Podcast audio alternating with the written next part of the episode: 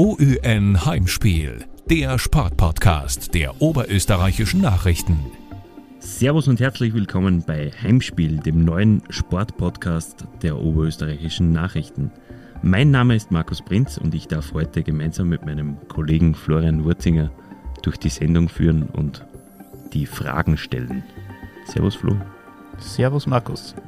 Wir sitzen frisch getestet und unter Einhaltung der geltenden Corona-Regeln in der Josko Arena in Ried und wir haben uns mit einem, wenn nicht sogar dem wichtigsten Baustein zum jüngsten Erfolgslauf der SV Ried verabredet. Die Rede ist von niemand Geringerem als Goli Samuel Shahin Radlinger. Servus. Servus, hallo, Dankeschön für die Einladung zuerst einmal, ich glaube, äh, man darf gratulieren äh, zum Erreichen des Saisonziels. Es war ja eine Saison voller Auf und Abs. Äh, letztendlich hat man eine bärenstarke Qualifikationsgruppenphase gespielt. Ähm, wie lässt sich dieser Erfolgslauf erklären?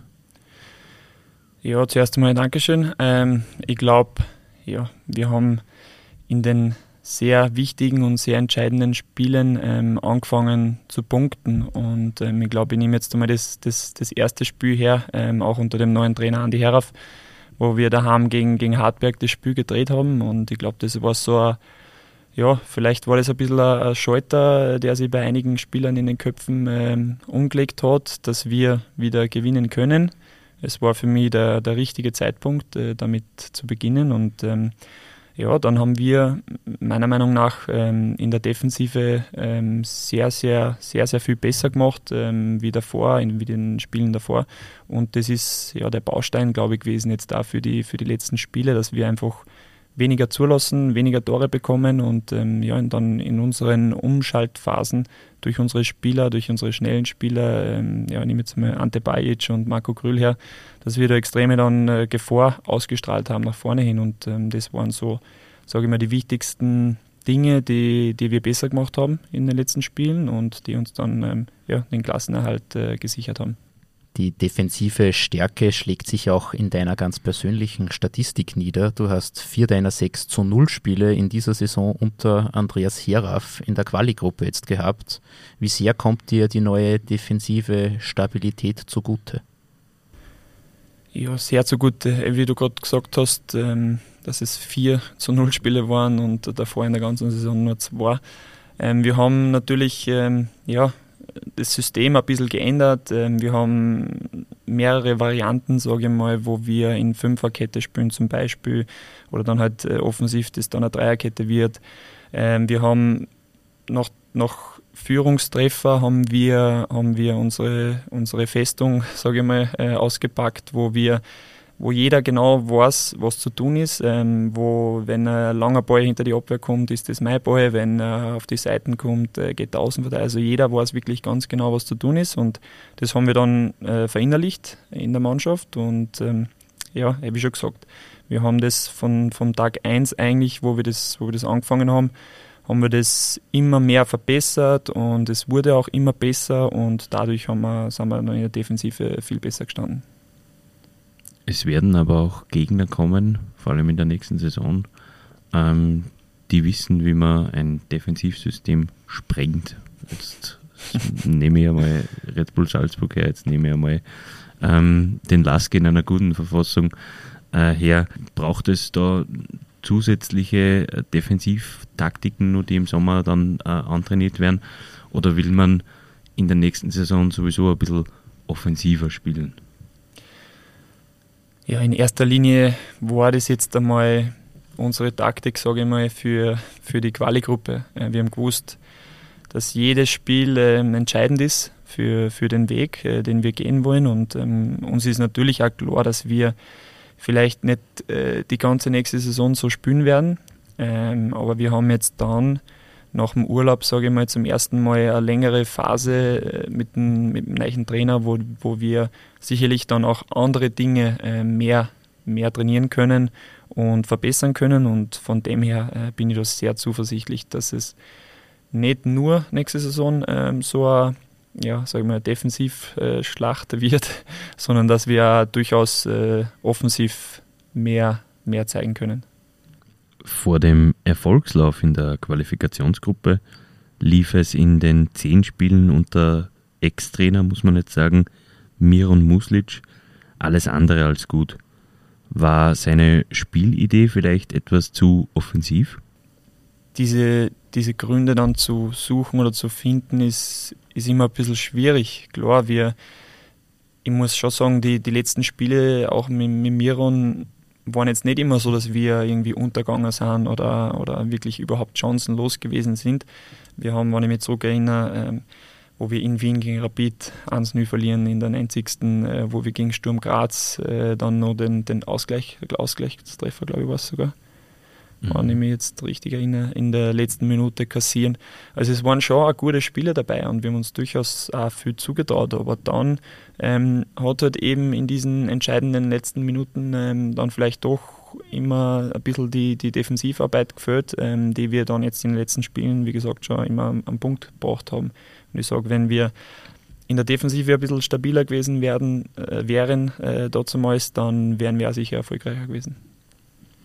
Die Comeback-Saison von euch in der Bundesliga war ja generell ein Auf und Ab, nicht nur unter Miron Muslic oder jetzt unter Andreas Seraf, sondern auch unter Gerald Baumgartner zu Beginn. Wie schwierig ist es denn generell für euch Spieler, sich auf drei unterschiedliche Trainer einzustellen?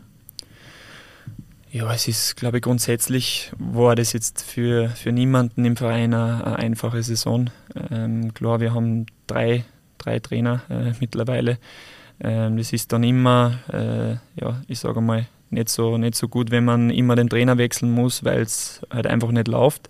Ähm, aber wir haben dann wirklich uns alle nochmal zusammengerauft, sage ich mal, und ähm, alles nochmal rausgehauen zum Schluss. Und ähm, ja, äh, das Fußballgeschäft ist leider so schnelllebig. Äh, Wenn es nicht läuft, ähm, muss irgendwas passieren und meistens erwischt es dann den Trainer, ähm, weil man die ganze Mannschaft kann man nicht, kann man nicht auswechseln. Von dem her, ähm, ja, ist es natürlich nie schön, wenn man, wenn man Trainer äh, gehen sieht, ähm, ja, mit denen man vielleicht auch gut zusammengearbeitet hat oder wo, wo eigentlich alles passt hat, aber, aber die Ergebnisse waren nicht da. Und ähm, ja, aber wie gesagt, bin ich bin ich einfach nur froh, dass wir jetzt dann die richtige Lösung gefunden haben, dass wir in den, in den entscheidenden Phasen dann äh, wieder funktioniert haben und äh, somit auch den Klassenerhalt geschafft haben. Ihr habt äh, Siege gegen Hartberg, Wattens, Admira und St. Pölten eingefahren. Äh, dazu noch ein 4 zu 3 Sieg über Rapid. Aber wenn man den jetzt einmal ausklammert, war man gegen die Top-Clubs eigentlich meistens äh, unterlegen was braucht die SV Ried noch, um solche Spiele, solche großen Clubs äh, ärgern zu können? Also ich glaube, geärgert haben wir es haben trotzdem auch schon ein bisschen. äh, wenn jetzt einmal vielleicht das 3 zu 0 in Linz äh, weglasse, äh, wo wir wirklich, äh, das war glaube ich uns eines unserer schlechtesten Spiele in der Saison. Ähm, aber wenn ich mich jetzt dann an, wie ich gerade gesagt habe, auch schon an Graz auswärts oder äh, Wien, äh, Rapid auswärts, wo wir eigentlich wirklich das ganze Spiel mitgespielt haben und auch unsere Chancen gehabt haben und unglücklich verloren haben. Klar, Salzburg ist, ist vielleicht ähm, ein oder zwei Nummern zu groß, sage ich mal. Aber ja, äh, was braucht es? es? Es braucht jetzt auf jeden Fall mal eine, eine sehr gute Vorbereitung von uns. Äh, wir müssen wirklich hart arbeiten. Ähm, an unserer Defensive müssen wir natürlich auch weiterhin arbeiten, obwohl sie schon auf einem sehr guten Weg ist. Ähm, nach vorne hin, äh, wie ich auch schon gesagt habe, muss, muss einfach dann ähm, ja, jetzt auch geschaut werden, was passiert am, am Transfermarkt, äh, welche Spiele kommen, welche Spieler gehen. Und dann muss man so schnell wie möglich eine Mannschaft formen. Und äh, wie ich auch schon gesagt habe, wenn, wenn wir jetzt dann einmal eine, längere Zeit mit, mit unserem neuen Trainer dann auch in der Vorbereitung verbringen, dass wir sicherlich äh, gute Lösungen nach vorne hin ausarbeiten werden, um dann auch die, die großen Gegner ärgern zu können. Was war denn dein ganz persönliches Highlight der abgelaufenen Saison?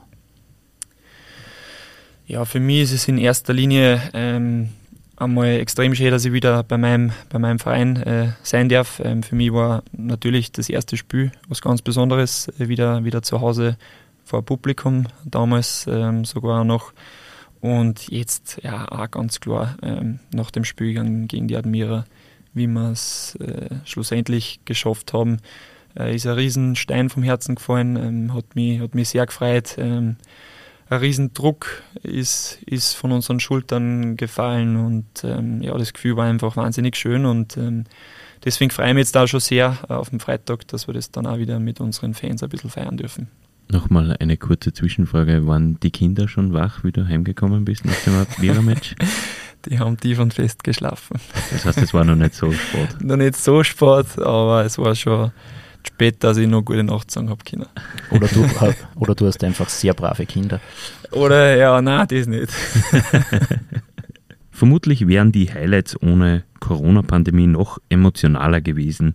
Wie schwer hat euch die Pandemie getroffen? Also, ich sage jetzt einmal so, ähm, es gibt natürlich ja, immer, immer nur, nur andere Menschen oder andere Leute, die, die sicher ähm, viel schlimmer damit zu kämpfen haben. Wir haben, eh, wie wir vorher schon mal geredet haben, ähm, wirklich auch das, das Glück gehabt, dass wir unseren Beruf eigentlich fast jederzeit nachgehen haben dürfen, wo, wo wirklich andere Leute ähm, gar nichts machen haben können. Und deswegen bin ich, bin ich da schon sehr dankbar und ich glaube, ähm, sich jetzt irgendwie zu beschweren oder so äh, über irgendwas wäre wär nicht das Richtige, weil, wie ich schon gesagt habe, glaube ich, muss man einfach äh, demütig bleiben und, und dankbar sein für das, was man machen darf, was man hat, was man, was man machen kann und von dem her ähm, möchte ich mich dazu eigentlich gar nicht so extrem äußern. Wie geht es eigentlich deinen Nasenlöchern oder anders gefragt, nach all den regelmäßigen Corona-Tests, wie sehr freust du dich denn schon, wenn diese Tests dann irgendwann durch die Impfungen wegfallen werden? Ja, also ich, es ist wirklich, also ich glaube, ich kann schon gar nicht mehr mitzählen, wie oft ich jetzt schon getestet worden bin, aber mittlerweile ist es auch schon, ist es schon so normal irgendwie. Ähm, ich kann mich noch erinnern, äh, wie es angefangen hat, war ich ja in England noch und da haben wir wirklich jeden Tag fast zweimal getestet, Mund und Nase. Aber das war schon letzt, weil zuerst in den Mund hinterher und dann in die Nasen rein. Also es war schon, war schon Sache, äh, deswegen bin ich froh, dass es jetzt nur noch durch die Nase ist. Aber ja, irgendwann ähm, bin ich dann auch schon froh, wenn es vorbei ist, obwohl es, wie gesagt, schon fast normal ist. Am kommenden Wochenende sind zum ersten Mal seit Herbst wieder Zuschauer zugelassen. Wie sehr freust du dich auf die Fans? Ja, extrem. Ich glaube, wir, wir haben einiges nachzuholen an, ähm, an Feiern, glaube ich. Äh, das steht einmal in erster Linie am Freitag, weil wir ja trotz, trotz der schwierigen Saison, ähm, glaube ich, schon sehr stolz auf uns sein können, dass wir das ähm, ja noch so, so gemeistert haben und ähm, ja, es war natürlich extrem schade und bitter, dass so lange Zeit die, die Fans nicht, nicht da sein haben können. Ähm, das hätte uns sicherlich, sicherlich einige Prozente mehr gegeben. Ähm, nichtsdestotrotz glaube ich, ja, dass es jetzt nur ein, schöner Abschluss werden kann. Ähm, deswegen werden wir dann wirklich nur mal alles, alles reinschmeißen, dass wir, dass wir wenigstens nur einen Sieg gemeinsam feiern können.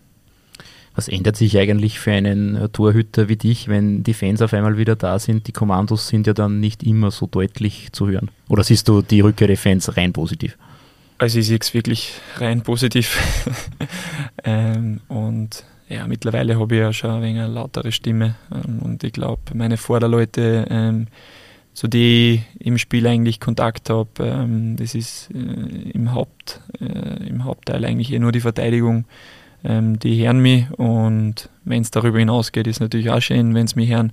Aber wichtig ist auf jeden Fall, dass mich meine Verteidiger hören und das, das glaube ich, war davor auch noch nie ein Problem und ähm, ja, das, das wird schon, wird schon hinhauen.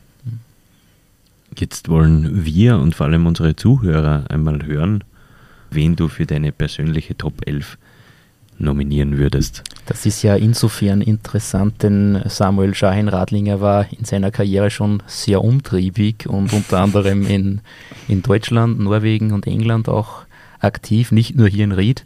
Und da würde uns natürlich interessieren, äh, welche Spieler du auf den jeweiligen äh, Positionen ähm, aufstellen würdest. Äh, wir lassen dich einfach mal Trainer spielen und, und die elf Spieler aufstellen, die du für deine ganz persönliche Elf nominieren würdest? Ähm, ich habe mich nicht selber genommen. das, das, das, spricht für deine Bodenständigkeit.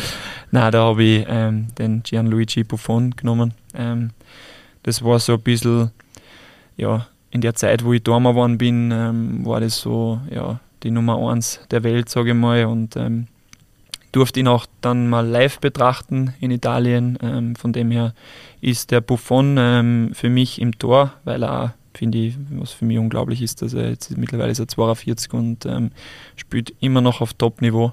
Und von dem her ist, ist er bei mir im Tor.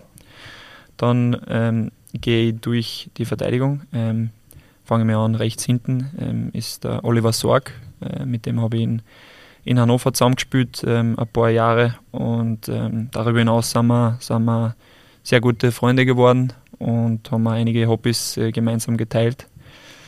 Dann in der Innenverteidigung spiele ich mit unserem Kapitän Thomas Reifel zusammen, ähm, den ich mittlerweile auch schon boah, über 15 Jahre, glaube ich, kenne ähm, und ist natürlich auch nicht nur mein Kollege, sondern mein Freund und deshalb ähm, ja, steht er auch bei mir in der, in der Innenverteidigung. Daneben ähm, mit dem Olli Glasner die nächste Riedlegende.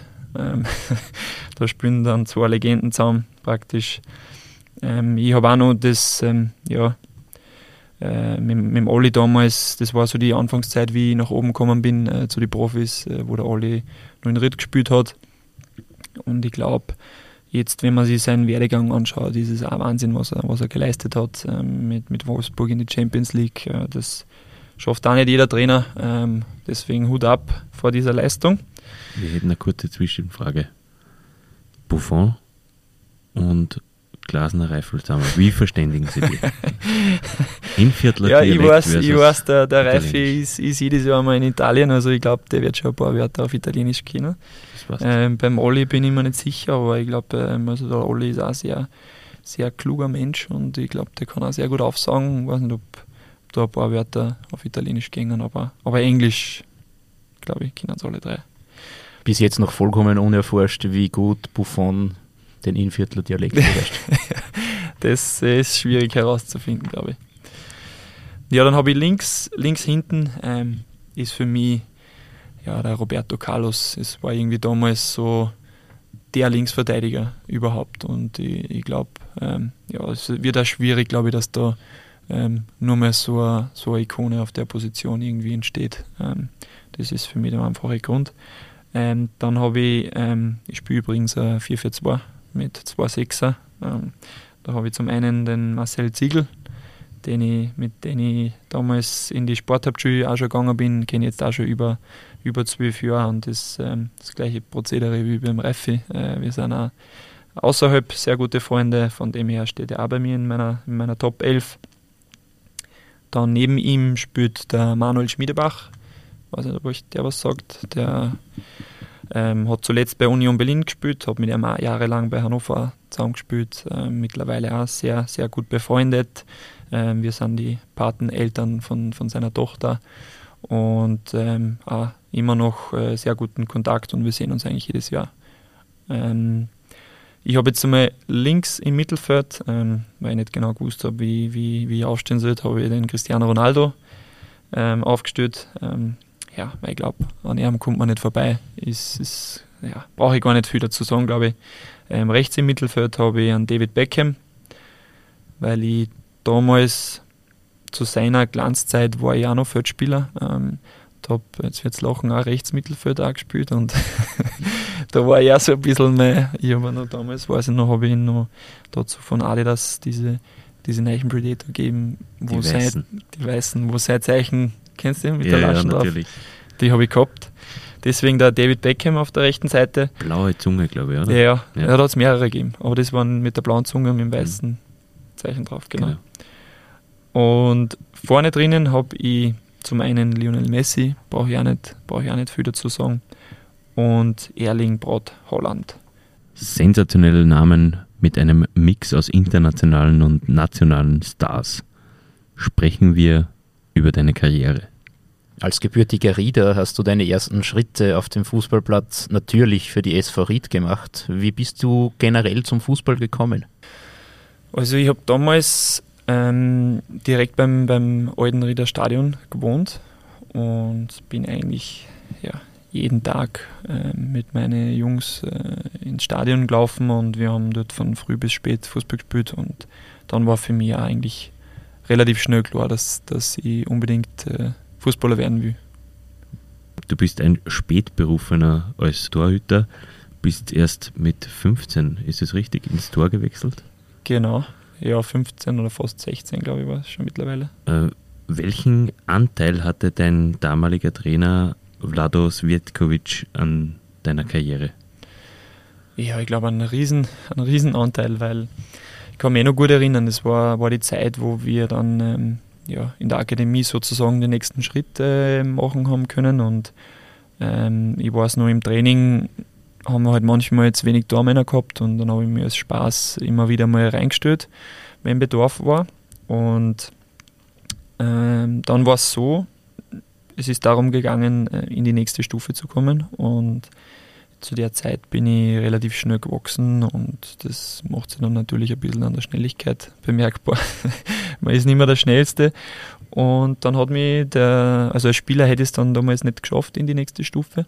Und dann hat mich der Flado damals gefragt, ob ich es nicht als Dormer probieren möchte. Und dann habe ich ein paar Trainings gemacht mit ihm und ja, er hat äh, mein Talent erkannt und äh, mich mitgenommen in, in die Akademie als dritten Tormann. Und ja, wie, es der Zufall äh, so will, hat es keine zwei, drei Spiele, glaube ich, dauert. Ähm, dann war einer verletzt, einer krank und dann habe ich schon mein erstes Spiel gegen Rapid Wien gemacht damals. Ähm, und äh, das war sehr gut. und da waren auch, waren auch Scouts da und äh, hat dann auch mit Probetrainings in Italien geendet. Und ähm, deswegen habe ich auch, um nochmal auf den Buffon zurückzukommen, da war ich bei Juventus eingeladen, äh, Training. Und da habe ich ihn auch live gesehen. Deswegen habe ich es vorhin immer betont. Und ja, von dem Spiel an war ich dann eigentlich durchgehend Nummer 1 und ähm, habe es dann eineinhalb Jahre später zu den Profis geschafft. Warum bist du dann später nie nach Italien gewechselt? Du hättest Gianluigi Buffon als Einser-Goalie bei Juventus ablösen können.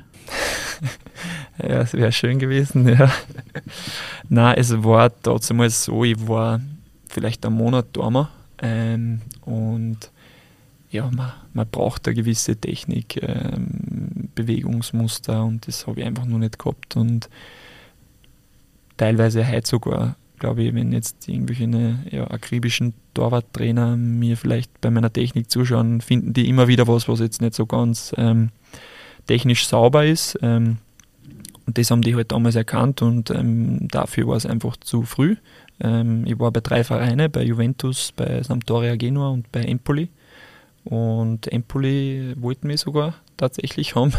Ich glaube, die haben meine Größe gesehen, dass ich so groß war und halt mit, mit dem Fuß auch ein bisschen umgehabt können mit dem Ball.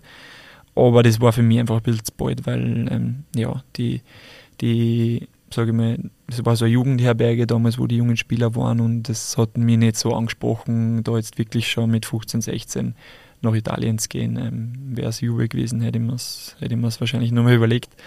Aber so war für mich der Schritt einfach nur ein bisschen zu bald. Ähm, den Zuhörern muss man, glaube ich, äh, kurz erklären. Samuel Schein-Radlinger sitzt direkt vor dem Transparent. Ähm, willkommen beim Cupsieger 1998 und 2011. 2011 warst du dabei genau. und bist direkt danach ins Ausland gegangen. Dein Weg hat dich zu Hannover 96 geführt und mit dem Verein assoziiert man unweigerlich die tragische Geschichte von äh, Torhüter Robert Enke, speziell wenn man jetzt an du bist Goalie, er war Goalie, mhm. ähm, an, an das denkt, wie präsent war der Tod des, des, des ehemaligen Top-Goalies und DFB-Nationalteam-Goalies mhm. Zwei Jahre später, also als du nach Hannover gekommen bist noch. Ich glaube, es war sogar nur ein Jahr später. Ich glaube 2010 ich glaube 2009. War es 2009? Ich glaube. Dann war es zwei Jahre später. Also selbst, also ich jetzt doch, dass es ein Jahr war, weil es wirklich eben noch so, so extrem äh, war. Ich habe das natürlich ähm, schon sehr, sehr mitbekommen, weil ähm, ja, die ganze Region war, war erschüttert ähm, durch so einen tragischen Verlust. Und ähm, klar, ähm, der, der Robert Enke war, war eine Legende dort, ähm, war Wahnsinns, Wahnsinns Torwart und äh, wie ich auch mitbekommen habe, ein Wahnsinnsmensch. Und von dem her war, war das immer irgendwie spürbar. Ähm, und ähm, von dem her war das natürlich eine, eine tragische Geschichte. Ähm, und ich habe es auch natürlich, ähm, ich, kann mich erinnern, ich bin hin, hingewechselt und ähm, da war der, der Fromlowitz noch, noch da, der ist dann ähm, weggegangen, wie ich gekommen bin. Und das war dann so ein bisschen, ich habe dann natürlich auch ein bisschen Spiele geschaut von, von den Saisonen davor. Und ähm, ja, ich habe dann ein Spiel gesehen, glaube ich, wo der Fromlowitz dann natürlich ähm, gespielt hat, statt noch Robert Enke. Und dann auch emotional in, in Tränen ausgebrochen ist. Ähm, das war schon, war schon Gänsehaut und, und ähm, hat dann natürlich auch gezeigt, ähm, was für ein Mensch der Robert war. Ähm, dass alle so, so emotional waren. Und ähm, ja, es sind natürlich sehr, sehr große äh, Fußstapfen entstanden. Äh, war es für dich irgendwie in irgendeiner Art ein, ein Hemmnis? Na, ähm, also klar, es, es war immer noch spürbar. Ähm, man, die Leute haben, ja, natürlich wird, wird immer noch darüber gesprochen, es wird an ihn äh, gedacht. Ähm, es kann mich erinnern, ein Riesenfoto hängt immer noch im Stadion ähm, von ihm. Aber ähm, ja, das hat jetzt, glaube ich, dann die Jahre danach jetzt nie irgendwie ein Torhüter irgendwie ähm, an irgendwas gehindert oder ja, dass er sich irgendwie nicht da frei gefühlt hat oder sonstiges. Also es war eine ganz normale Arbeit dann im Endeffekt. Ein kurzer Blick rein auf das äh, sportliche, auf die sportliche Bilanz äh, deiner Karriere in Deutschland. Du hast ein Spiel in der Bundesliga mhm. gemacht, äh, zwei in der zweiten und drei im DFB-Pokal. Wie würdest du rein in sportlicher Hinsicht zurückblicken auf diese Zeit? Ja, von den Spielen her hätte ich mir natürlich äh, um einiges mehr erwartet in den, in den vielen Jahren, die, die ich dort war.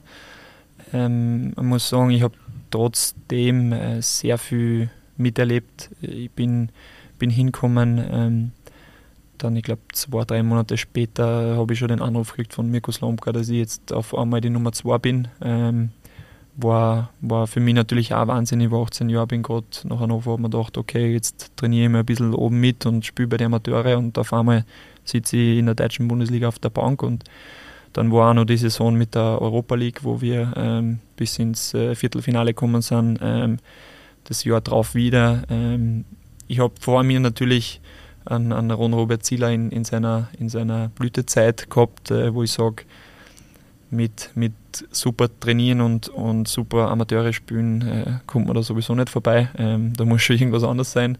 Und ähm, ja, war dann lange Zeit hinter ihm Nummer zwei. Ähm, und ja, vielleicht hätte es dann in den Leihstationen für mich ein bisschen besser laufen sollen, dass wenn ich zurückkomme, dass dann vielleicht das Standing ein anderes ist.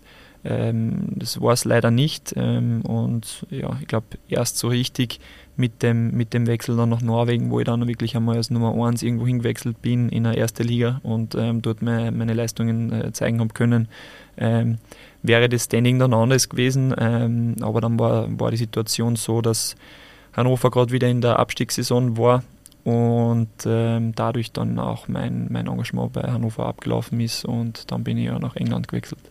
Nach dem Gastspiel beim FC Barnsley hat dein Weg zurück in die Heimat geführt.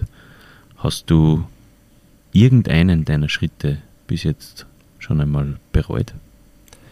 Na, also es, man sagt es eigentlich immer, na, aber es ist ja wirklich so, weil ich habe bis jetzt überall, wo ich war, irgendwie was Positives mitnehmen können. Und ähm, jetzt, vor allem den letzten Schritt, glaube ich, bereue ich sowieso nicht, weil ich wieder heimgekommen bin. Ähm, das ist, ist immer was Schönes, glaube ich, wenn man, wenn man das, was man liebt, verbinden kann mit, mit dem Ort, wo man aufgewachsen ist, dann, dann ist das was extrem Besonderes. Ähm, das waren sehr viele, sehr viele Jahre, wo ich unterwegs war, ähm, wo es nicht immer leicht war, wo es nicht immer einfach war aber wie schon gesagt, wo man immer irgendwie was, was Positives äh, mitnimmt, ähm, ob es Freundschaften sind, die entstanden sind, ähm, tolle Momente mit Vereinen, ähm, ja, in Norwegen vor allem auch das, das Land äh, kennengelernt zu haben, ähm, dort die Menschen kennengelernt zu haben. Also wie gesagt, ich bereue wirklich keinen meiner Schritte, weil es irgendwo immer was gegeben hat, wo ich sage, das, das werde ich für mein Leben behalten. Stichwort Jugendspieler. Riskieren da manche Vereine vielleicht zu wenig, wenn es darum geht, sie in den Profikader einzubinden? Oft hat man das Gefühl, man wird als junger Spieler erst dann wertgeschätzt, wenn man woanders Erfolg hat. Wie war das bei dir? War das auch in deiner Karriere mit ein Beweggrund, warum du dich für einen Wechsel entschieden hast? Na, würde ich jetzt nicht so sagen, weil damals glaube ich schon, dass der Verein ähm, sicherlich mit mir auch in, in, gewisser Zukunft einmal geplant hätte. Ähm, aber damals war es so, der, der, der Gebi hat, hat gespielt. Ähm, ich war Nummer drei, habe eine gute Saison bei St. Florian gespielt und dann ist eben das Interesse von Hannover gekommen. Und für mich war eigentlich gleich klar, wie das, wie das Interesse gekommen ist, dass, dass das für mich ein Riesenschritt wäre und dass ich das unbedingt machen will. Ähm, von dem her habe jetzt gar nicht so äh, daran gedacht, ja, wie, wie wäre es, wenn ich jetzt in Ried die Chance bekommen würde. Ich habe einfach nur die Chance in Hannover gesehen und, und wollte das Abenteuer unbedingt machen. Welche deiner Stationen hast du am meisten genossen und welche war vielleicht für deine sportliche Entwicklung am wertvollsten? Also ist ein bisschen schwierig zu sagen, weil ich, hab, ich war natürlich die längste Zeit war ich in Hannover. Ähm, habe dort auch wahnsinnige, wahnsinnige Sachen miterleben dürfen, wenn ich, wenn ich die Euroleague spiele, bei Atletico oder Sevilla oder den Aufstieg oder ich habe mein Bundesliga-Debüt in, in Deutschland gemacht, wenn ich das hernehme. Aber was mich schon sehr geprägt hat, war Norwegen. Ähm, auch wenn ich mich zum Schluss leider ein bisschen verletzt habe und ähm, ich wollte eigentlich auch noch ein Jahr dort verlängern. Ähm, das hat dann leider nicht funktioniert, weil Hannover mich wieder braucht hat als Nummer zwei. Ähm, aber dort war es wirklich so, wo die erste Saison war, sage ich mal, wo ich in einer ersten Liga äh, dann wirklich Fuß gefasst habe und wo ich, wo ich gespielt habe und ja, wo ich das Vertrauen gehabt habe von, von, vom ganzen Verein und es war eine super Mannschaft, das, das Land war wunderschön. Äh, mein erster Sohn ist in Norwegen äh, auf die Welt gekommen. Ähm, das war schon alles sehr, sehr, sehr schön und ähm, hätte ich gerne äh, länger weitergemacht. Ähm, aber im Fußball wissen wir, geht es oft schnell. In deiner Zeit in Norwegen bei Brandbergen wart ihr 14 Spiele lang ungeschlagen, habt 10 Siege gefeiert und du hast neunmal zu null gespielt und dann kam der Molde FK und äh, hat euch eine 0 zu 4 Niederlage zugefügt, äh, wo ein Spieler ein bisschen herausgestochen ist und vier Tore in 21 Minuten gegen dich erzielt hat. Kannst du dich daran noch erinnern? Ich kann mich sehr gut daran erinnern, leider, ja. Äh, jetzt kommen wir eh wieder zu meiner Top 11. Ähm, da geht es natürlich um den Erling Brot Holland. Ähm, ja, das war Wahnsinn. Äh, ich erzähle vielleicht einmal kurz die, die, die kleine Vorgeschichte. Wir haben, wir haben den, den Holland natürlich schon gekannt. Ähm, der war in, in Norwegen natürlich schon ein Riesentalent. Ich glaube 17 war er und hat schon einige Tore geschossen. Und wir haben nur vor dem Spiel von unserem äh, Pressesprecher, glaube ich, war es, ähm, erfahren, dass Scouts von Juve und von Manchester da sind wegen ihm. Dann kommt der Erling und äh, macht in Bergen gleich einmal nach, äh, wie du gesagt hast, 21 Minuten vier Tore und wir haben uns angeschaut und haben sie gedacht, bist du narrisch? Was war da jetzt los? Und wenn man sich, ja, wenn man sich den, den Typen angeschaut hat, das war unglaublich. Also man hat da schon gesehen, ich meine, man sieht jetzt, was für Durchschlagskraft er hat, wie, wie, wie hungrig der auf die Tore war und das, das war damals mit 17 schon so und das ist heute genauso und deswegen ist er auch so erfolgreich. Warst du froh, als er in der 60. Minute ausgewechselt wurde? ist ausgewechselt worden? Ich ja. weiß gar nicht. Ja, äh, bestimmt, weil ja, wer weiß, ob er nicht nur ein paar Tore gemacht hätte. Aber na, Spaß beiseite, es war unglaublich, ähm, wie, wie uns der zerstört hat, äh, im wahrsten Sinne des Wortes. Und ähm, Hut ab äh, vor seiner Karriere, die ja sicher nur sehr, sehr steil nach oben gehen wird. Er hat an dem besagten Tag seine Saisontreffer 3 bis 6 äh, erzielt. Ähm, er hat allerdings gegen dich noch einmal getroffen im, im in der Rückrunde quasi. Mhm. Ähm, also insgesamt fünf Tore in mhm. einer, fünf Gegentore in einer Saison. War Erling Braut Haaland der beste Spieler, gegen den du jemals gespielt hast? Vielleicht, ja, ich glaube, man kann schon ja, jetzt da schon ja sagen, ähm, weil ich glaube, dass er sich nur extrem entwickeln wird. Ähm, es ist, äh, ja, eh, wie man kennt, er ist wahnsinnig ehrgeizig, will immer das Beste vom Besten und immer ja, hungrig auf Tore und ich glaube, da wird noch so viel kommen und ja, ich glaube dann wirklich, dass es der Beste war, gegen den ich jemals gespielt habe. Ja. Aktuell spielst du in Ried. Ähm, jetzt äh, über die Jahre gesehen, als du 2011 weggegangen bist, was hat sich bei der SV Ried in dieser Zeit verändert? Zum Glück äh, kenne ich noch sehr viele Leute, die, die im Verein mitwirken. Ähm, das ist immer was Schönes, äh, wenn, man, wenn man das Umfeld kennt. Ähm, ja, äh, die, die Menschen, den Staff rundherum. Ähm, was sie, was natürlich geändert hat, ist das Trainingszentrum. Ähm, das war für mich echt äh, ein Wahnsinn. Also ich habe selten äh, in meiner Karriere wirklich, muss ich sagen, äh, so ein Trainingszentrum gesehen, wo wirklich, wo so nichts fehlt. Ähm, das ist wirklich äh, top professionell. Und von dem her, ja, das Stadion hat es damals schon gegeben. Ähm, von dem her hat sich nicht so viel, so viel verändert, eben bis aufs Trainingszentrum.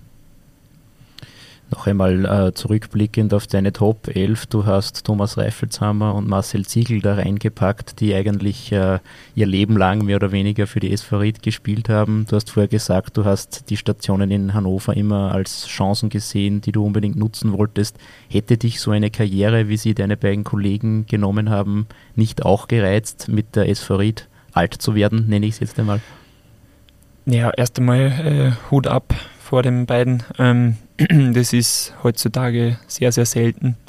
Ähm, aber ich glaube trotzdem, dass ich, dass ich, auch wenn ich jetzt nur mal die Chance hätte ähm, zu entscheiden, ähm, ja, sicherlich nicht darauf verzichten möchte, was ich bei anderen Stationen erlebt habe. Und ähm, von dem her, ich glaube, dass es beides äh, Wege sind, die, die verständlich sind. Ähm, ja, die eine auf die andere oder die, ja, na, wie sage ich es jetzt, die eine schöne ja, jetzt weiß ich gar nicht, wie ich es sagen soll. Eine schöner wie die andere. Ja, genau. Also ich glaube, das, das nimmt sich nicht viel klar. Sie, die zwei haben sie ähm, da entwickelt, spielen ein ganzes Leben lang für Ried. Das ist, äh, wie ich schon gesagt habe, Hut ab davor. Ähm, ich habe den anderen Weg gewählt. Ähm, ja, möchte es, wie gesagt, auch nicht missen, meine, meine anderen Stationen. Aber deswegen bin ich, bin ich schon froh, dass ich jetzt wieder da bin und auch mit einer beiden nochmal zusammenspielen darf. Im Juni startet die Europameisterschaft. Was fehlt Samuel Schahin Radlinger noch zum Teamgoalie, abgesehen vom Anruf von Franco Foda? Ja, der fehlt, ja. Na, ich glaube, letzte Saison ähm, war so ein Zeitpunkt, wo ich auch wirklich schon in, in engerem Kontakt war, ähm, auch mit Robert Almer, wo die Tür sehr, sehr weit offen gestanden ist. Ähm, dann ist leider eine Verletzung dazwischen gekommen. Ähm, und jetzt, ja, glaube ich, fällt es einfach ähm, konstant, ähm, ja, sage ich mal, gute Leistungen zu bringen. Vielleicht nicht nur über Monate, sondern wirklich einmal über ein, zwei Jahre und einmal ähm, auch irgendwo durchzuspielen, ein, zwei Jahre lang. Ähm, das das habe ich leider, leider die letzten Jahre ein bisschen vermissen lassen. Deswegen ähm, liegt mein Fokus jetzt einfach darauf, äh, gesund zu bleiben, meine Leistungen zu bringen und ich glaube, ja, früher oder später, wenn ich, wenn ich so weitermache, dann, dann wird er nicht dran vorbeikommen. Jetzt schauen wir mal, welche Leistungen du bei unserer liebgewonnenen Rubrik Entweder oder bringst, Ui. die mittlerweile schon ein Fixpunkt in unserem Podcast ist. Und der Markus brennt schon darauf, dir jetzt gleich zehn Entscheidungsfragen hinzuhauen und du müsstest dich bitte für entweder die eine oder eben die andere Option entscheiden. Fühlst du dich dazu in der Lage? Ja, gehen wir es an. Vielleicht kannst du deine Antworten auch ganz kurz begründen. Mhm. Ähm, ich weiß nicht, gehen wir mal am Joker oder nicht? Ja, Joker war schon gut. Ah, Joker. Hm. Also, hört da eigentlich eh keiner zu, oder? Nein, ich glaube, wir sind da. Okay, mit, mit, viel, mit viel Bauchweh einen Joker. Ja, okay, danke. Aber, aber wähle ihn weise. Das ist richtig. Wie viele Fragen kommen? Entschuldige. Zehn. Ui, okay. Wir starten mit einem entweder oder Klassiker. Früh aufstehen oder lang schlafen? Früh aufstehen mittlerweile. Also Bedingt durch die... Genau, durch die Kids ähm, ist es, glaube ich, mittlerweile ganz normal und auch überhaupt kein Problem mehr für mich. Deine Frau hat in einem Video einmal gesagt, dass sie lieber alleine kocht als mit dir zusammen, weil es nicht funktioniert. Jetzt stelle ich dir die Frage trotzdem, kochen oder bestellen? Bestellen. also, Ja, also wenn ich jetzt alleine wäre, dann bestelle ich lieber als wie kochen. Ähm, aber dadurch, dass meine Frau eine super Köchin ist, ähm, wenn jetzt äh, die Frage an sie gerichtet wäre, oder dann würde ich sagen, kochen. Gute Zeiten, schlechte Zeiten oder verbotene Liebe? Also ich sage jetzt natürlich gute Zeiten, schlechten Zeit, äh, schlechte Zeiten, wobei ich dazu sagen muss, dass ich beides nicht schaue oder geschaut habe. also. Aber, aber deine Frau hat ja in beiden mitgespielt. In, in Nein, gute Zeiten, schlechte Zeiten genau. Hauptrolle oder Aha, eine der Hauptrollen aha. und in verbotene Liebe eine, eine Gastrolle. Also das äh, hätte ich nicht einmal gewusst. China, irgendwas, glaube ich, war der Name der, der, der Muss ich es fragen. Also verbotene Liebe habe ich nicht gewusst. Die Frage, die sich für mich jetzt stellt, ist, wenn du die Shows deiner Frau nicht schaust, schaut sie auch nicht deine Spiele?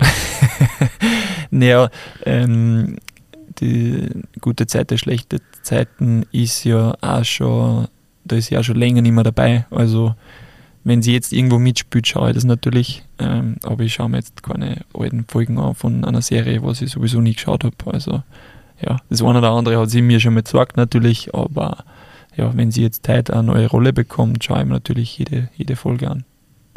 Der Vergleich hinter ein bisschen, muss man dazu sagen. Ja. Wäre aber interessant, ob sie sich im Gegenzug Spiele von dir gegen Erling Haaland anschauen würde. Ja, also bis jetzt war sie eigentlich immer im Stadion, wenn sie Zeit gehabt hat und wenn es passt hat. Und jetzt am Freitag kommt sie natürlich auch zum ersten Mal auch dann mit, mit unserem Sohnemann. Ähm, einen werden wir wahrscheinlich noch haben lassen, für, den- für einen Kleinen ist es noch ein zu, äh, zu bald oder beziehungsweise die Uhrzeit dann zu spät am Freitag, aber da werden sie es gemeinsam anschauen. Dein Sohn feiert am Freitag Stadionpremiere. In Ried. Ja, in Norwegen war er tatsächlich schon. Äh, da war er noch ein kleines Baby, aber da haben wir so Räume drinnen gehabt mit einer Glaswand, wo das möglich war. Ähm, von dem her ist er jetzt zum, zum zweiten Mal dabei am Freitag. Dann gehen wir weiter mit dem Klassiker Bier oder Wein. Ja, ich muss mittlerweile schon fast Wein sagen, ja. Also, ja, ein Bier geht immer, äh, sage ich. Aber dann trinke ich schon eigentlich eher lieber Weißwein. Haben wir jetzt eigentlich schon irgendjemanden in dem Podcast gehabt, der, der, der mal Bier gesagt hat? Das gibt's ja nicht. Vermutlich nicht, aber sehr, sehr interessante Tendenz. Ja. Dann, dann gehen, wir, gehen wir weiter mit einer anderen Frage. Manuel Neuer oder Thomas Gebauer? Da sage ich jetzt Manuel Neuer. Aber nur weil der Thomas nicht mehr in, in, in Ried spielt. Ganz genau. Na und weil der Manuel Neuer einfach äh, zurzeit äh, für mich äh, der beste Tormann der Welt ist. Roter Teppich oder grüner Rasen? Ganz klar grüner Rasen. Warum? Also, ja, die, die Frage höre ich eigentlich eh öfters. Ähm, ja, ich stehe sehr, sehr gerne am, am Feld und äh, beantworte dann auch, auch gerne vor Kameras äh, Interviewfragen, aber jetzt irgendwie am roten Teppich zu stehen und mich da ähm, abblitzen zu lassen, das ist, ist nicht meins, ist nicht meine Welt. Ähm, äh, Wenn es jetzt einmal so ist, ähm, dass meine Frau das unbedingt möchte, dann ähm, ist es vielleicht einmal so, aber ähm, es ist auf jeden Fall eine Sache, die, die ich nicht gern mache. FIFA oder Pro Evolution Soccer? Also mein Joker verschwende jetzt nicht für die Frage, aber ich spiele keine Playstation. Also, Okay. also wie früher habe ich eher FIFA gespielt als Ja. Pro Evolution, aber heutzutage ist keine Zeit mehr für Playstation. Meistertitel mit Ried oder WM mit dem Nationalteam? oh, Wäre jetzt nehm- was für ein Joker. na, ich nehme Meistertitel mit Ried. Currywurst oder Schnitzel? Und das ist jetzt der Jokerzieher. Na, ich bin Vegetarier. Na, weil ich is beides wirklich nicht. Also wisst jetzt nicht, was ich sagen sollte. Grundsätzlich hätte ja das Ganze abgezielt auf die, die Kost in Berlin oder die Kost im Innviertel. Ja, ja. Oder Na, in dann würde, ich mich, dann würde ich mich für Innviertel, Okay. für das Innviertel entscheiden. Knädel technisch. Knädel oder was anderes. Ja. Seit wann bist du vegetarisch unterwegs? Also es ist jetzt nicht so, dass, dass das irgendwie so Einstellung geworden ist von mir. Ähm, meine Mama ist da sehr ähnlich. Ähm, ich habe es eigentlich schon als, als Kind auf, habe ich nie richtig viel Fleisch oder so gegessen. Und ja, ehrlich gesagt hat mir, also ich habe zum Beispiel noch nie von einem Steak ab, also nie ein Steak oder so gegessen, weil man einfach ein bisschen graust davor. Ähm, ja, und das ist eigentlich auch der einzige Grund. Und ja, ich vor, sagen wir, vor ein paar Jahren habe ich sicher nur Spaghetti Bolognese oder so gegessen, aber dann habe ich mir auch irgendwann gedacht, hey, wenn du sonst eh kein Fleisch brauchst, warum ist das dann da? Und irgendwann hat sich das dann eigentlich komplett äh, minimiert, sodass eigentlich gar nichts mehr ist an Fleisch. Welche Rolle spielt Ernährung generell für dich im Sport? Ja, ich glaube, es ist eine, eine, sehr große Rolle, weil, weil Ernährung sicherlich ähm, eines der wichtigsten Dinge ist. Ähm, aber wie ich gerade gesagt habe, ähm, ist bei mir immer ein bisschen schwieriger, das, das Passende zu finden, weil ich halt eben kein Fleisch ist, was, wobei Fleisch natürlich für, für Muskelaufbau und für die Muskeln natürlich nicht, nicht blöd wäre, aber ähm, ja, wir versuchen dann immer ähm, gewisse ja, äh, Ersätze zu finden, die, die dieses ähm, ja, Protein dann ausgleichen und ähm, ja, meine Frau ähm, oder generell meine Familie isst mittlerweile auch schon eigentlich nur noch vegetarisch. Von dem her ähm, kriege ich da immer sehr leckere Sachen gekocht. Und zum Abschluss Schlager oder Deutschrap? Schlager. Aber ich bin jetzt nicht so der Ballermann-Schlager, also ja, dann ist es eigentlich auch nicht so richtig Schlager. Ich aber dann doch eher noch das, bevor jetzt nur Deutschrap. Ja. Was läuft denn sonst so in deiner Playlist? Ich bin, eh, was Musik betrifft, eigentlich eher so der ruhigere, sage ich mal, wenn man das so aus, ausdrücken darf. Ein bisschen, ja, manchmal ein bisschen, ja, nein, ich will gar nicht genau darauf eingehen. Belassen wir es dabei. Belassen dabei. Nein, also ich, ich, mag akustische Musik, ähm, weil ich selber auch gerne ein bisschen Gitarre spiele. Ähm, habe mir das selber mal ein bisschen beigebracht. Ähm, von dem her eher ein bisschen so, ja, äh, so Singer-Songwriter-Songs, die halt äh, selber mit der Akustikgitarre gespielt werden. Ähm, oder dann manche, manche Covers mag ich auch ganz gern so mit der, mit der Akustikgitarre. Du wirst es uns nicht glauben, aber diese Frage hat genau auf das abgezielt. Wirklich, oder was? Du hast es im Jahr 2015 mit einer Coverversion von Milo in die Medien geschafft, unplugged mit der Gitarre. Wie steht es denn um die musikalische Zukunft von Samuel Schein Radlinger und sehen wir dich vielleicht einmal auf der Bühne? Boah, ich, ich kann mir das fast nicht vorstellen. Ähm, das war ein kleines oder ist ein kleines Hobby von mir. Ähm, mittlerweile leider eh nicht mehr so viel, ähm, weil ich auch nicht mehr jetzt äh, großartig viel Zeit dafür habe. Es war so eine Phase, wo ich, wo ich mir es äh, selbst gelernt habe, wo ich es echt sehr gerne gespielt habe. Und dann ähm, ja, einmal einfach einmal ein Video online gestellt habe. Ähm, wer weiß, ob es gut oder schlecht ist, aber ähm, ja, mir war einfach danach und ähm, ja, aber wie gesagt, heute äh, habe ich leider nicht mehr die, die große Zeit dafür, aber ich spiele es immer noch gerne. Wäre zum Selbstlernen nicht auch ein Blechblasinstrument interessant?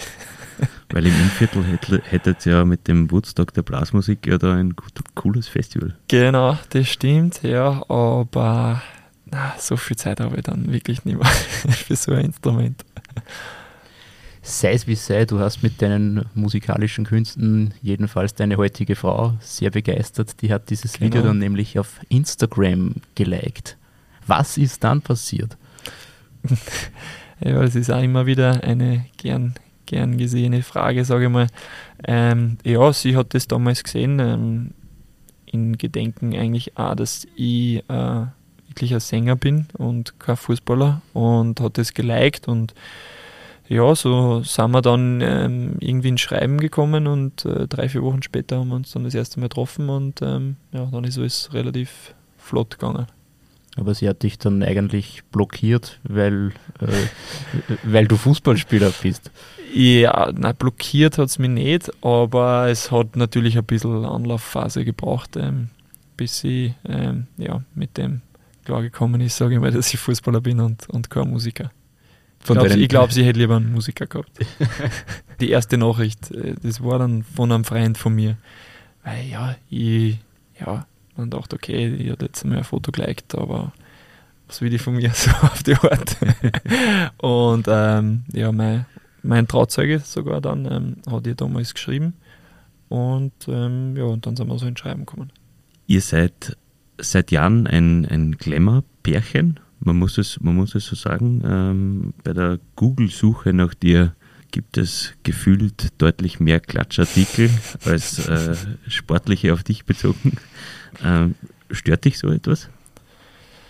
Mm, na, es, es, es, stört mich nicht, ähm, aber ich brauche es auch nicht. Also, ähm, ja, eh, wie, wie ich vorhin schon gesagt habe, ähm, dieses am roten Teppich herumspazieren und ähm, in sonstigen äh, Klatschmagazinen zu sein, ähm, das, das brauche ich jetzt nicht. Ähm, ich respektiere das sehr ähm, oder den Beruf äh, von meiner Frau, bei ihr gehört das dazu, sie ist das gewohnt, ähm, bei ihr ist das ganz normal, aber Meins ist es nicht ähm, unbedingt und ähm, dementsprechend ähm, ja, bin ich da eigentlich auch sehr, sehr froh, dass sie das versteht, dass das nicht so meins ist und dass wir da das ganz gut voneinander trennen können. Natürlich gibt es immer wieder mal ein, zwei Geschichten, wo sie unbedingt will, dass ich mit dabei bin. Ähm, dann mache ich das natürlich auch gerne, aber ansonsten halte ich mich so, so, geht's, so gut es geht ein bisschen außer von den, von den Geschichten.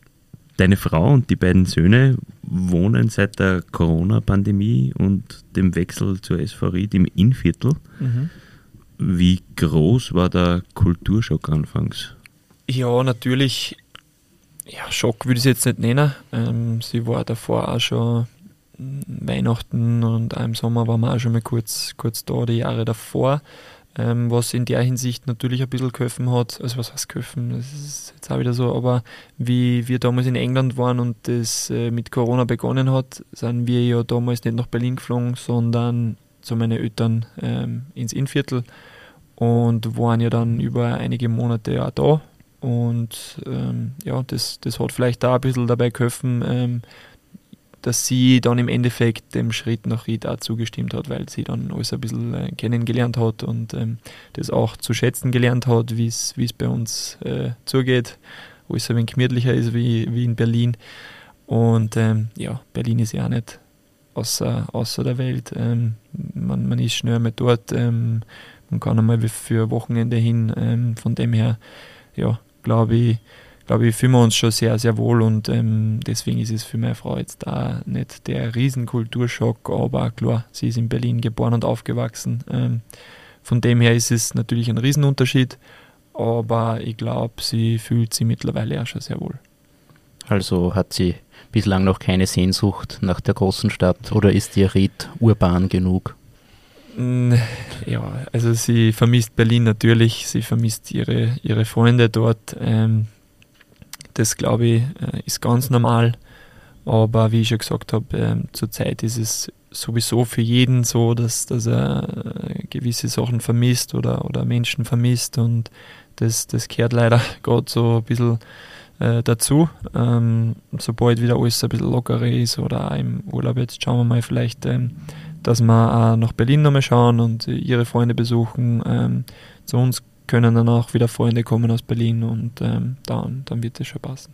Nur zur kleinen Einordnung, deine Frau hat fast doppelt so viele Follower auf Instagram wie das Innviertel Einwohner. Wie, wie wichtig sind dir solche Zahlen, Zahlen in den sozialen Medien? Also mir gar nicht.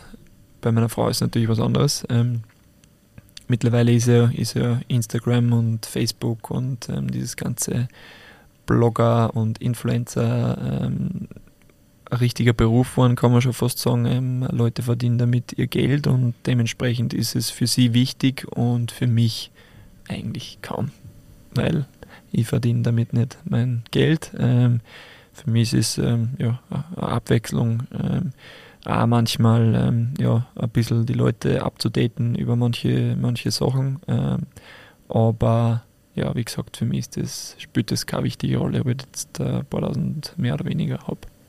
Jetzt ist auch deine Berufssparte ein bisschen anfällig für die Selbstdarstellerei in sozialen Netzwerken. Da gibt es doch einige, die da sehr affin sind und extrem viele Follower haben. Wie geht es dir persönlich äh, mit dem Thema? Hat das seine Berechtigung oder ist das ein bisschen too much? Da gebe ich dir recht, äh, manche Sachen sind ein bisschen too much. Ähm, ich glaube, der Hummels hat auch einmal ein gutes, gutes Interview gegeben und hat gesagt, dass er irgendwie manche, wenn er da so Riesensportler auf TikTok herumtanzen sieht, dass er das irgendwie nicht mehr ernst nehmen kann. Das finde ich auch irgendwie, wenn ich das so ein bisschen ähm, betrachte. Ähm, ich finde aber trotzdem, dass es einige, einige Sportler gibt, die mit ihrer Reichweite dann auch sehr gute Sachen machen. Ähm, das das finde ich dann wiederum schon eine tolle Sache und ähm, ich glaube dafür, dafür ist es auch super, dass man, weil man halt wirklich heutzutage mit, mit dem Ganzen so viele äh, Menschen erreichen kann. Ähm, und deswegen ähm, ja, sehe ich das manchmal so und, und dann wieder auch so. Also. Gehen wir wieder zurück zu analogeren Werten. Was unternimmt denn Papa Schein Radlinger am liebsten mit seinen beiden Jungs?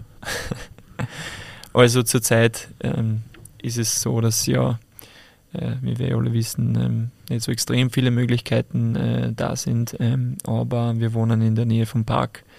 Ähm, deswegen gehen wir, gehen wir dort natürlich sehr gerne hin. Ähm, wir haben glücklicherweise auch gerade, wo wir wohnen, ähm, so, einen, so einen kleinen Innenhof, so, so ein lieber Bauernhof eigentlich, wo auch Pferde drinstehen und jetzt haben wir dann noch ein Trampolin hingestellt und ähm, da fetzen sie rum mit ihren Laufradeln, Mopeds und ähm, ja, das ist eigentlich so, sage ich mal, ähm, die schöne Abwechslung, wenn ich, wenn ich vom Training heimkomme, dass ich mit den, mit den Kids draußen bin, wenn das, wenn das Wetter das erlaubt und ähm, die Zeit genieße ich dann immer sehr. Wie lange wirst du denn äh, mit deinen Kids und deiner Frau noch in Ried bleiben? Oder anders gefragt, wird die SV Ried die letzte Station in deiner Karriere sein oder reizt sich das Ausland schon noch einmal? Also ich sage jetzt einmal so, ähm, zum Glück habe ich schon das Ausland erlebt, weiß schon, was, was, da, was da alles auf einen zukommt. Ähm, ich habe den, den Schritt nach Ried äh, bewusst gewählt ähm, ich möchte nicht jetzt da nach einem Jahr schon wieder äh, abhauen oder sonstiges. Ähm, ich, ich will jetzt wirklich äh, mal über ein, zwei, drei Jahre wirklich äh, gute Leistung bringen. Und ähm, ja, sollte es dann wirklich sein, dass, dass irgendwie ein Angebot kommen sollte von, von einer höheren Liga oder von einer höheren Mannschaft, ähm, dann muss man, muss man das nur mehr abwägen. Ähm, klar, Deutschland spielt dann vielleicht auch immer eine gewisse Rolle, weil meine Frau einfach von dort ist. Ähm, aber wie ich gerade gesagt habe, ähm, mein, mein Ziel ist es jetzt wirklich einmal über, über ein, zwei, drei Jahre wirklich Leistung zu bringen und äh, dann kann man, kann man glaube ich, nur mehr weiterschauen. Aber ich habe auch nichts dagegen, ähm, meine Karriere in Ried zu beenden. Wenn wir vom Karriereende sprechen, bis zu deinem Idol Gianluigi Buffon. Das sind ähm, noch einige Jahre, ja. Da wären es noch 14 Jahre. ähm, wie stehen die Pläne für die Zeit nach diesen 14 Jahren? Klar, ich, ich bin jetzt 28. Ähm, als Dormer hat man im Normalfall ähm, immer noch ein bisschen länger Zeit, ähm, aber ich bin jetzt noch nicht in dem Moment, wo ich sage, ich muss mir jetzt ganz klar ähm, eine Vorgabe setzen, was will ich machen. Ich habe einige Ideen in, in meinem Kopf herumschwirren. Ähm, für die, ist es, für die sind es, ist es jetzt einfach noch zu früh, irgendwie was zu finalisieren. Ähm, von dem her lasse ich jetzt ähm, ja, noch die nächsten Jahre auf mich zukommen. Ähm, hoffe, dass ich verletzungsfrei, verletzungsfrei bleibe und ähm, so lange wie möglich äh, spielen kann, weil dann ja, peile ja die, die 42 Jahre an. Zum Abschluss möchten wir noch gern zwei kurze Tipps von dir hören. Wer gewinnt denn die Champions League und wer wird Europameister?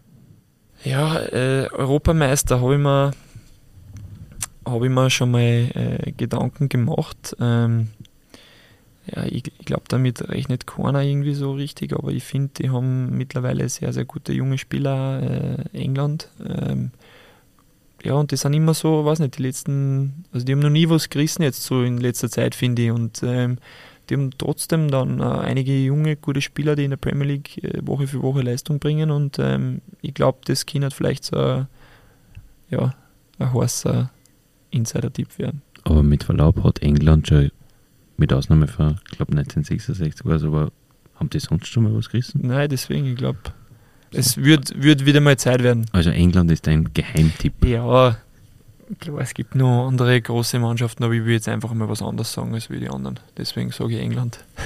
Du wirst auch in der Champions League nicht an nicht England an vorbeikommen. ja. Nein, da ist für mich irgendwie klar Man City. Ähm, ja, ich habe mir jetzt ein paar Spiele von denen angeschaut und die spielen einen überragenden Fußball. Ähm, fängt hinten an beim Ederson, der spielt Bälle, Wahnsinn für mich. Und äh, vorne ja mit äh, De Bruyne und so weiter. Also die haben eine Wahnsinnsmannschaft, äh, spielen auch extrem guten Fußball und deswegen glaube ich, dass sie dass es bocken werden. Und wäre eine schöne Geschichte, glaube ich, für einen, für Aguero, der vor ein paar Jahren, glaube ich, mal gesagt hat, er verlässt Man City erst, wenn sie die Champions League gewinnen. Und jetzt läuft dieser Vertrag aus im Sommer. Von daher würde es ihm gönnen, wenn er die Champions League jetzt noch gewinnt und dann aufhört. Ja, und das war es eigentlich schon. Wir sind am Ende des Gesprächs angelangt und haben sehr persönliche Eindrücke von Samuel Schein Radlinger bekommen. Herzlichen Dank dafür. Danke für deine Zeit. Sehr gerne. Und äh, weiterhin alles Gute mit der SV Ried. Dankeschön. Danke auch für die Einladung. War sehr nett. Und euch auch alles Gute. Danke sehr. Dankeschön. Wenn es euch gefallen hat, dann abonniert unseren Kanal in der Podcast-App eures Vertrauens oder schaut auf Nachrichten.at vorbei. Von uns war es das für diese Woche. Wir hören uns in der nächsten wieder. Bis dahin, ciao und Servus. Auf Wiederhören. Das OÜN Heimspiel, der Sportpodcast der oberösterreichischen Nachrichten. Jede Woche neu auf Nachrichten.at.